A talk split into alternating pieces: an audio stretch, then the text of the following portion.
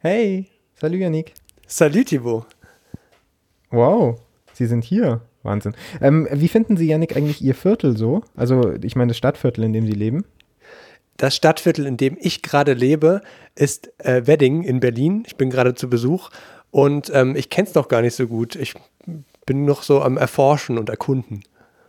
Aber haben Sie das Gefühl, dass die Art, wie dieses Stadtviertel geplant und angelegt ist, dass es irgendwas mit Ihnen macht? Ihre Stimmung beeinflusst? Ja, auf jeden Fall. Auf jeden Fall. Berlin ist richtig dreckig. Ähm, es gibt viele Autos und das äh, stresst mich. Es ist ein sehr großer Lärmpegel in der Stadt und ich habe es ja gern gemütlich. Ich lege mich auch ganz gern mal abends aufs Sofa und schaue Netflix so. Das äh, brauche ich hier mehr. Das merke ich auf jeden Fall. Okay, also es beeinflusst Ihr Leben durchaus. Ja, auf jeden Fall.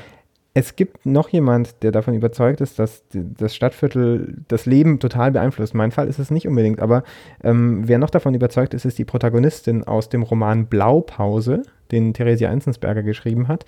Und ich habe mich mit ihr getroffen und mhm. ich habe mir gedacht, dann, dann treffe ich mich natürlich draußen mit ihr. Und wir haben dann auch über Bauprojekte gesprochen.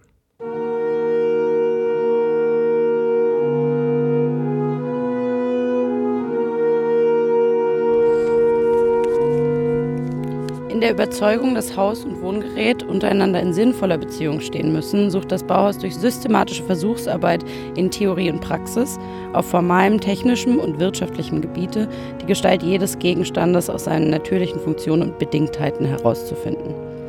Der moderne Mensch, der sein modernes, nicht ein historisches Gewand trägt, braucht auch moderne, ihm und seiner Zeit gemäße Wohngehäuse mit allen der Gegenwart entsprechenden Dingen des täglichen Gebrauchs. Die Suche nach neuen Formen um jeden Preis dagegen, soweit sie sich nicht aus der Sache selbst ergeben, wird ebenso abgelehnt wie die Anwendung rein dekorativer, erdachter oder historischer Schmuckformen. Hallo. Hallo, Theresia Enzensberger und willkommen im Popfeuilleton. Danke. Schön, dass Sie da sind. Der Text, den ich Ihnen zum Lesen gegeben habe, äh, ist aus einem Band von 1925. Neue Arbeiten der Bauhauswerkstatt, herausgegeben von Walter Gropius. Das haben Sie erkannt, obwohl es nicht auf Ihrem Zettel steht. Und von Laszlo Mohoinati. Ich muss Ihnen sagen, wenn ich diesen Text lese, rein dekorative Schmuckformen, die die beiden da so ablehnen, die mag ich eigentlich ganz gerne. Ja. Und Sie nicht?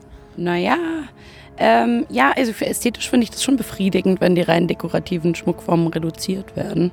Ähm, aber das ist ja nun auch nicht so der Fall beim Bauhaus immer. Nee, da sind die ja eben nicht rein dekorativ, sondern eigentlich immer funktional gedacht, oder? Ja, gedacht ist das schon so, aber wenn man ein bisschen genauer hinschaut, oder das war zumindest damals auch die Kritik, dass, ähm, dass es zwar, also dass man sich praktisch auf einen neuen Stil geeinigt hat, der funktionalistisch aussah, ähm, wo aber auch nicht alles, wo es durchaus auch dekorative Elemente gab. Ja, zum Beispiel? Nee, also diese, es gab ja diesen so eine Art industriellen Stil und dann gab es äh, dann gab's zum Beispiel diese, ähm, diese Fenster aus Stahl, und die waren, also die Fensterrahmen, und die waren in dem Fall, also in dem Fall zum Beispiel von der Siedlung Törten, gar nicht so wahnsinnig äh, funktionalistisch, weil, oder funktionieren, sie, sie funktionierten eben nicht, weil es war dann kalt da und hat es gezogen durch die, durch die Fenster. Und dann haben manche Bewohner sich daraus Holzfenster wieder reingebaut.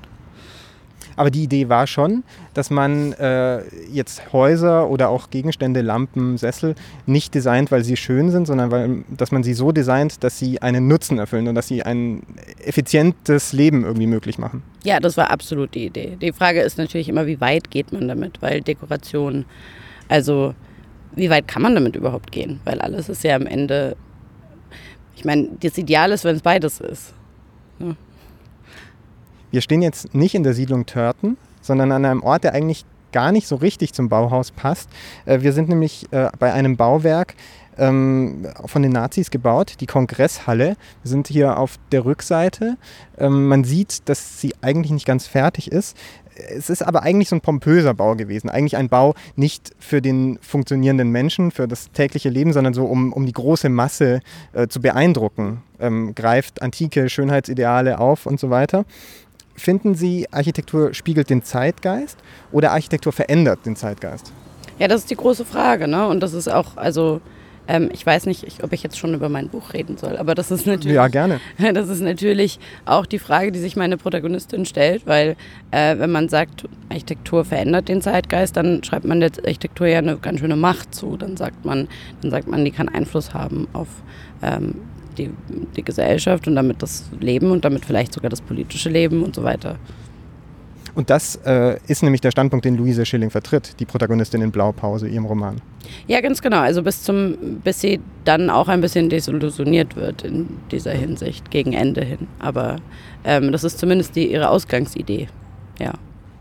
Sie kommt nämlich ähm, relativ früh in den ersten Jahren des Bauhauses dorthin, erst nach Weimar und dann nach Dessau. Ähm, relativ ungewöhnlich, äh, dass sie sagt, sie möchte nicht irgendwie in die, in die, naja, es ist nicht ungewöhnlich, dass sie es sagt, aber es ist ungewöhnlich, dass sie es schafft, ähm, am Ende auch Architektur zu machen.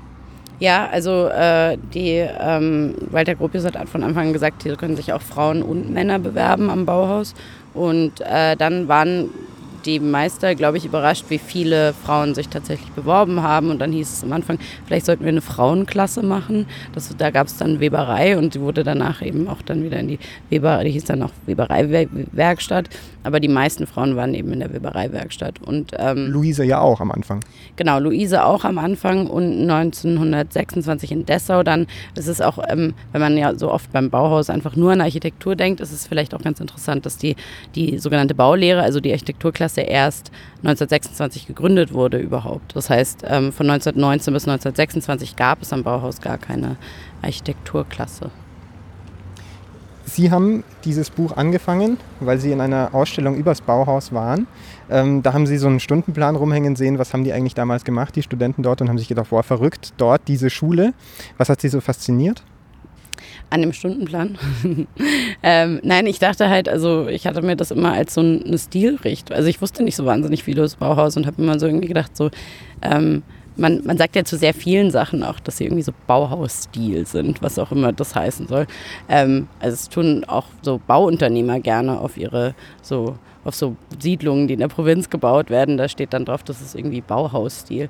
Und dann war ich eben, dann wurde mir eben irgendwie klar, ach so, das war eine, eine Ausbildungsstätte irgendwie und eine Kunstschule und dann, ähm, und dann fand ich das irgendwie spannend oder ich konnte mich, ich konnte mich besser dazu in Beziehung setzen, glaube ich, einfach. Also mir vorzustellen, dass da junge Leute waren, die da, die da studiert haben und die so dass es wahrscheinlich Liebesgeschichten und Intrigen gab und solche Sachen.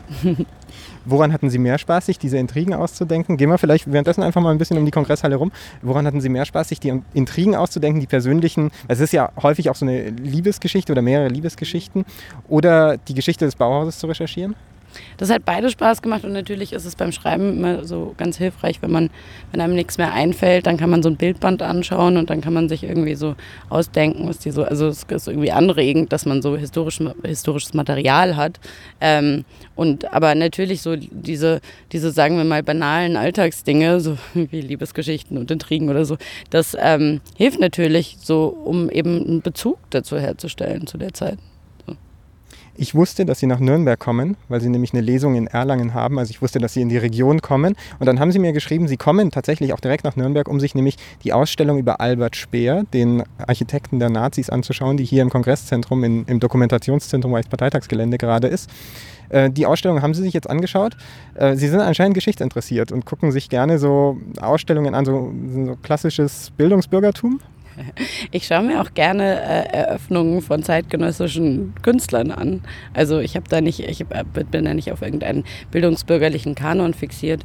Ähm, in dem Fall, aber Architektur natürlich hat mich, also das ist tatsächlich was, was mich einfach immer interessiert hat, wahrscheinlich auch, ähm, weil ich schon diese Frage zumindest teile mit meiner Protagonistin, inwieweit Architektur Einfluss nehmen kann. Wo wohnen Sie denn in Berlin? In welchem Stadtteil? Und ähm, nimmt dieser Stadtteil Einfluss auf Ihr Leben? Na, ich wohne in Neukölln und ich wohne einfach in Berlin. Gibt es ja so eine, so eigentlich die meisten Leute, die ich kenne in Berlin, die wohnen in, ähm, in Altbauten, die um 1900 gebaut wurden. Das ist ja für Deutschland auch eigentlich für große Städte in Deutschland recht typisch.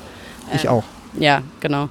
Ähm, insofern ist es irgendwie vielleicht nicht so leicht zu sagen, wie wenn man jetzt in einem, ich weiß nicht, sagen wir mal, utopischen Bau der 60er Jahre in den Banlieues in Paris wohnt, zum Beispiel oder so. Ähm, aber Aber äh, was natürlich in Berlin auch viel passiert ist, ist einfach so, wahnsinnig viele Wohnungen unterteilt wurden, sehr oft. Und wieder, und gerade in den Arbeitervierteln wie Neukölln und Kreuzberg findet man oft so sehr seltsame Grundrisse, einfach weil die, weil die so oft geteilt wurden und wieder zusammengelegt und so. Aber, aber, ganz ehrlich, man macht sich doch die Wohnung dann passend, oder? Und sagt, naja, mein Gott, die ist vielleicht nicht ideal angelegt und nicht nach irgendwelchen grobjuschen Prinzipien von so und so weit müssen die Küchenzeilen voneinander entfernt sein und da und da muss der Sessel stehen und keinen Millimeter weiter. Ist doch wurscht. Am Ende richtet man die, sich die so ein, dass sie halt passt und dass man halt da drin leben kann. Ja, sicher. Und natürlich hat man dann vielleicht auch ähm, keine so großen Ansprüche, wenn man in unserem Alter ist. Also es passt schon irgendwie so.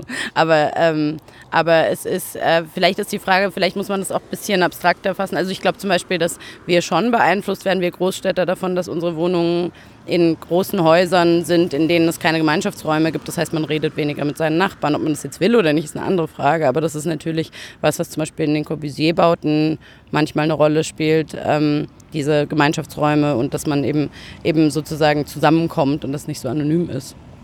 Das sind ja auch große Bauten, aber da ist es angelegt. So ein bisschen das Dorf im Hochhaus. Ja, genau. Und wie gesagt, also, das, also manche Leute ziehen ja auch in die Stadt, um Anonymität zu bekommen. Insofern ist das vielleicht auch nicht jedermanns Sache, aber es hat auf jeden Fall Auswirkungen auf darauf, wie sehr man sich wahrscheinlich, also ich nehme an, dass es Auswirkungen hat darauf, wie sehr man sich mit seinen Nachbarn kennt. Und so gestern war ich in der Bostei in München, das ist auch 1926 erbaut worden.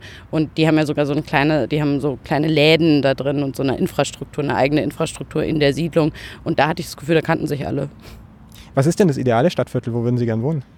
In Berlin jetzt? Egal, Sie können sich eins ausdenken. Sie können eins designen. Oh Gott. Ähm, ich weiß nicht. Ich, ich lebe gerne in Berlin. Ähm, das ist ja auch dann wieder fast dörflich mit dieser Kiezstruktur, also weil man den Kiez nicht so oft verlässt. Ähm, aber ich könnte mir vorstellen, in, in, also in verschiedensten Umständen zu leben. Natürlich wäre es schön, mal so Bauhausleben auszuprobieren. Warum nicht?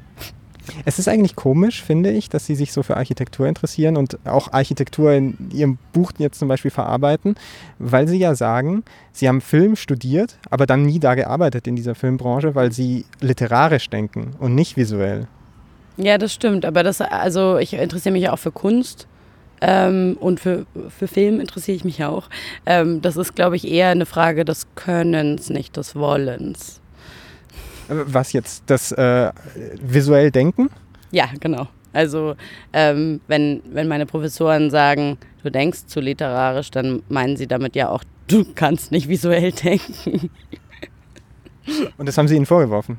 Weiß ich nicht. Ich finde, das steckt irgendwie da drin. Das ist ja nett und diplomatisch ausgedrückt, aber ähm, das aber, klingt so ein bisschen so. Aber visuell denken muss man doch auch, wenn man einen Roman schreibt, oder? Weil da schafft man ja die Bilder auf eine andere Weise. Das stimmt. Ich glaube, also ich glaube, es ist mehr so, dass so ein Drehbuch, äh, jemand, der Drehbuch, Drehbücher schreibt, vielleicht eher denkt, in dieser Situation sieht man die Kamerafahrt von A nach B oder so. Und ähm, ich, wenn ich schreibe, denke, Person A denkt X und spricht und sagt das und das und so. Und das ist also so, das ist, glaube ich, das, was ich meine mit literarischem Denken oder dass ich eben auch, also dass ich eben nicht in Kamerafahrten denken kann. Ja, genau. Und andererseits haben Sie ja auch dieses Architektur, diese Architekturgeschichte, die Geschichte des Bauhauses, ist ja bei Ihnen im Roman bei Blaupause ähm, so der Hintergrund, die Rahmenhandlung. Das ist ja auch was sehr Literarisches. Ne? Man nimmt ein historisches Setting und setzt dann eine Protagonistin, in dem Fall ist es eine erfundene, davor ähm, und erzählt deren Geschichte. Ich muss Ihnen sagen, als ich das gelesen habe, da hat die Luise mich manchmal auch genervt, weil sie so wahnsinnig naiv sind und ist und so, so romantisch äh, die, die Welt sieht und einfach eigentlich die Wirklichkeit nicht sieht und auf die Welt so schaut, wie sie sie gerne sehen möchte. Hatte sie auch manchmal genervt? Ja, schon. Ähm, nee, auf jeden Fall.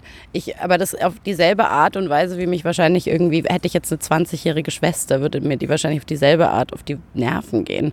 Also ich weiß nicht, wie alt sie sind, aber das ist ja was, also auch der heilige Ernst, mit dem man sich über Dinge unterhält oder die, oder die, äh, ja, eben dieses bisschen ironiefreie, ähm, der Pathos, das sind ja alles Sachen, die man vielleicht sogar wiedererkennt von, von damals, von früher, als man noch jünger war und irgendwie so, so eine Ernsthaftigkeit hatte. Und das nervt natürlich, aber das ist vielleicht eben auch nicht ganz fremd. Weil ich hätte jetzt gesagt, das jüngere Ich ist eigentlich weniger ernsthaft und sorgenfreier mhm. und irgendwie unbeschwerter. Ja, das, das stimmt wahrscheinlich auch, aber ähm, die, generell so, wie man politische Fragen diskutiert, vielleicht ist. Also so, ich stelle fest, wenn ich jetzt mit meinem Freundeskreis jetzt über Politik diskutiere, da ist einfach, also da, dass so viele, ähm, man meint ja, man macht ja schon Witze die ganze Zeit eigentlich. Also so, das sind ja nicht, manchmal hat man auch erbitterte Diskussionen natürlich, aber es ist, es ist alles irgendwie auf so einem, so, es gibt so ein Grundlagenlevel von wir wissen schon, worüber wir reden irgendwie. Und das ist natürlich, wenn man sich gerade erst orientiert, wenn man irgendwie 20 ist, dann ist das vielleicht anders.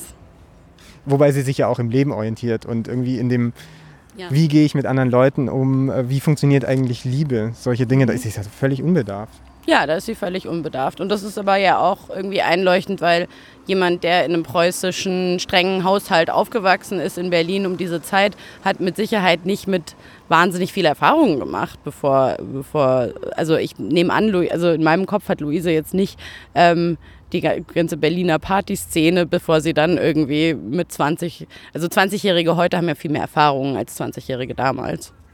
Was ich aber sagen würde, was bei 20-Jährigen immer noch so ist, weil Luise nämlich die anderen anschaut und sagt, boah, das ist ja toll, wie selbstsicher die sind und wie die wissen, was sie wollen und so.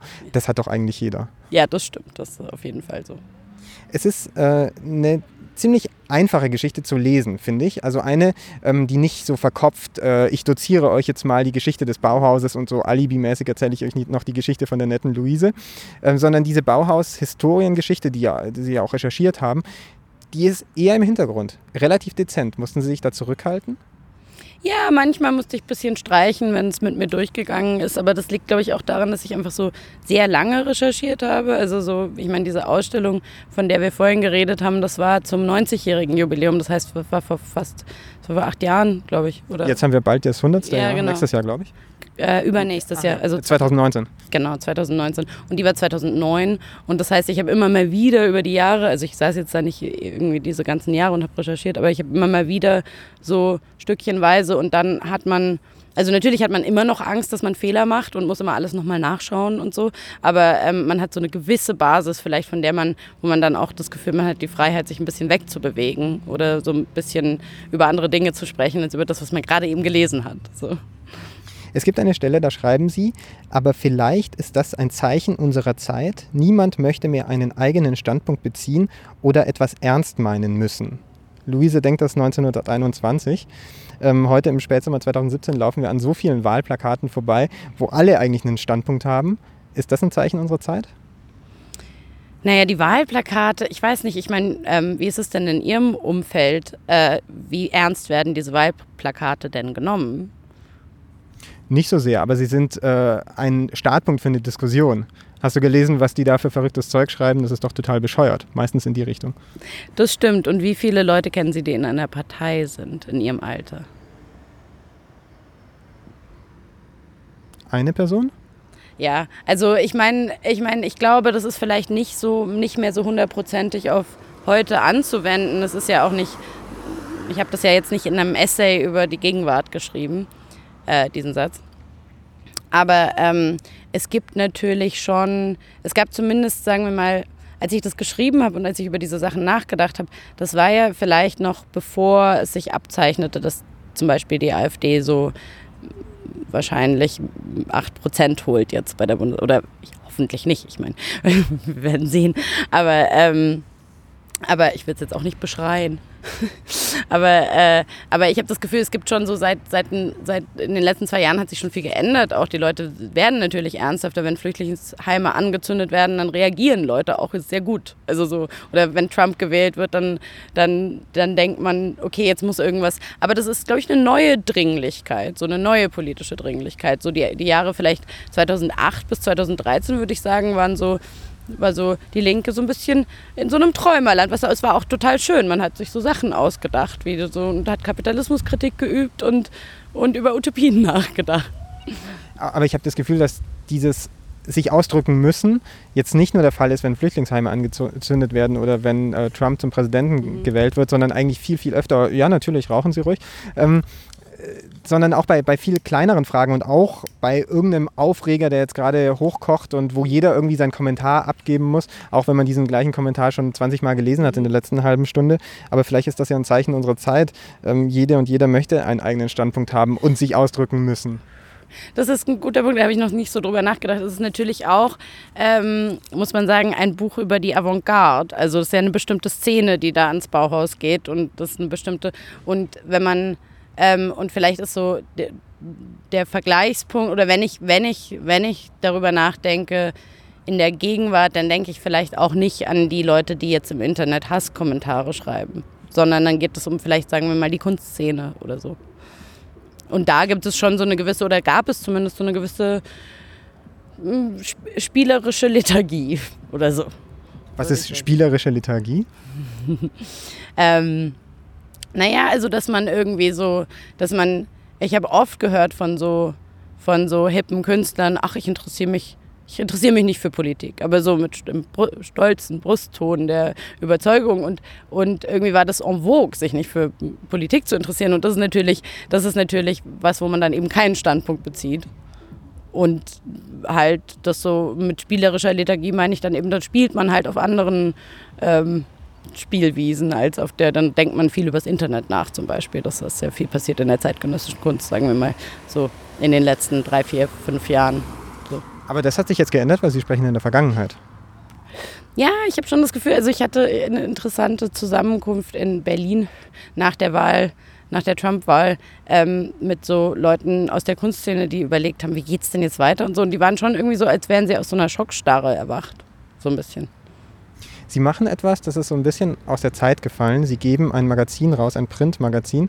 Aber ich sage nicht, dass es aus der Zeit gefallen ist, weil es auf Papier gedruckt wird, sondern ähm, weil sie nämlich eben gerade nicht auf aktuellen Wellen schwimmen können mit diesem Magazin. Es hat eine bestimmte Art, sich zu finanzieren. 1300 Menschen müssen sagen, ich kaufe dieses Blogmagazin und erst dann wird es gedruckt. Vorbereitet muss es aber schon sein zu dem Zeitpunkt, weil ja nicht ganz klar ist, wann das passieren wird und dann muss es schnell gedruckt werden. Das heißt, die Texte sind fertig und können gar nicht top aktuell sein. Genießen Sie diese Zeitlosigkeit? Ja, ich äh, genieße das sehr und ich glaube, das ist auch, ähm, also ich meine, es ist natürlich wichtig, dass es Zeitungen gibt, die über aktuelle Themen berichten, aber es gibt so viele davon die, und, und eben gerade durch das Internet denkt man sich dann ja manchmal sogar, wenn man so die Zeitung am Samstag liest und dann denkt man sich, ach, habt ihr auch schon alles, was am Freitag passiert ist, okay.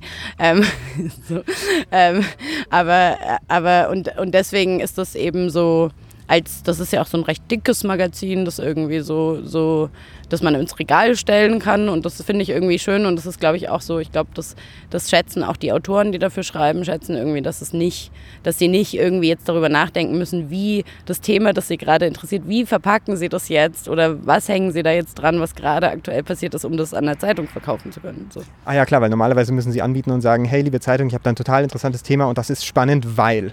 Genau, und das ist dann eben, dass da sagen sie dann eben gerne das Wort relevant. Das ist relevant, weil da gerade X passiert ist und deswegen, und das kann man dann so da dran binden oder so. Und wie verkaufen die Autoren Ihnen die Texte? Ähm, Im besten Fall sagen die mir, warum sie dieses Thema interessiert und, ähm, und also die Idee ist, die Autoren suchen sich ja die Themen selber aus, also die können eigentlich machen, was sie wollen.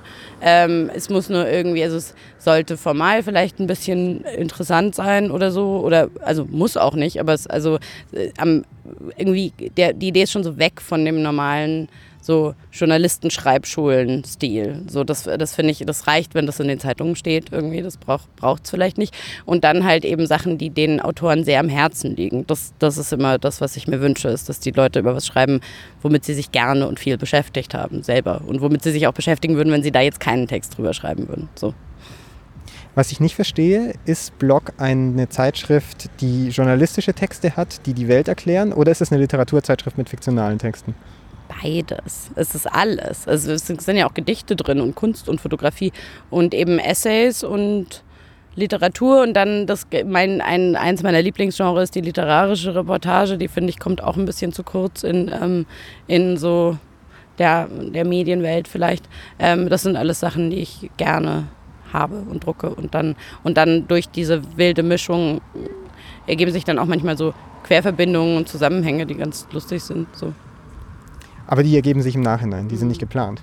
Ähm, und äh, die, sie wollen diese Mischung haben, obwohl ja große Medienhäuser jetzt gerade sagen, wir versuchen da wieder eine Struktur reinzubringen und machen Faktenprüfungsabteilungen auf und so. Und sie sagen, nee, macht nichts, verwischen wir die Grenzen ruhig. Ah, ja, das ist eine interessante Frage. Ich meine, wir hatten einmal eine Reportage in der Nullnummer über ähm, und die war dann auch online. Das war eine fiktive Reportage und ich habe damals und die Journalistin hatte damals irgendwie Bedenken und hat gesagt, das können wir doch nicht machen, journalistische Ethik und so.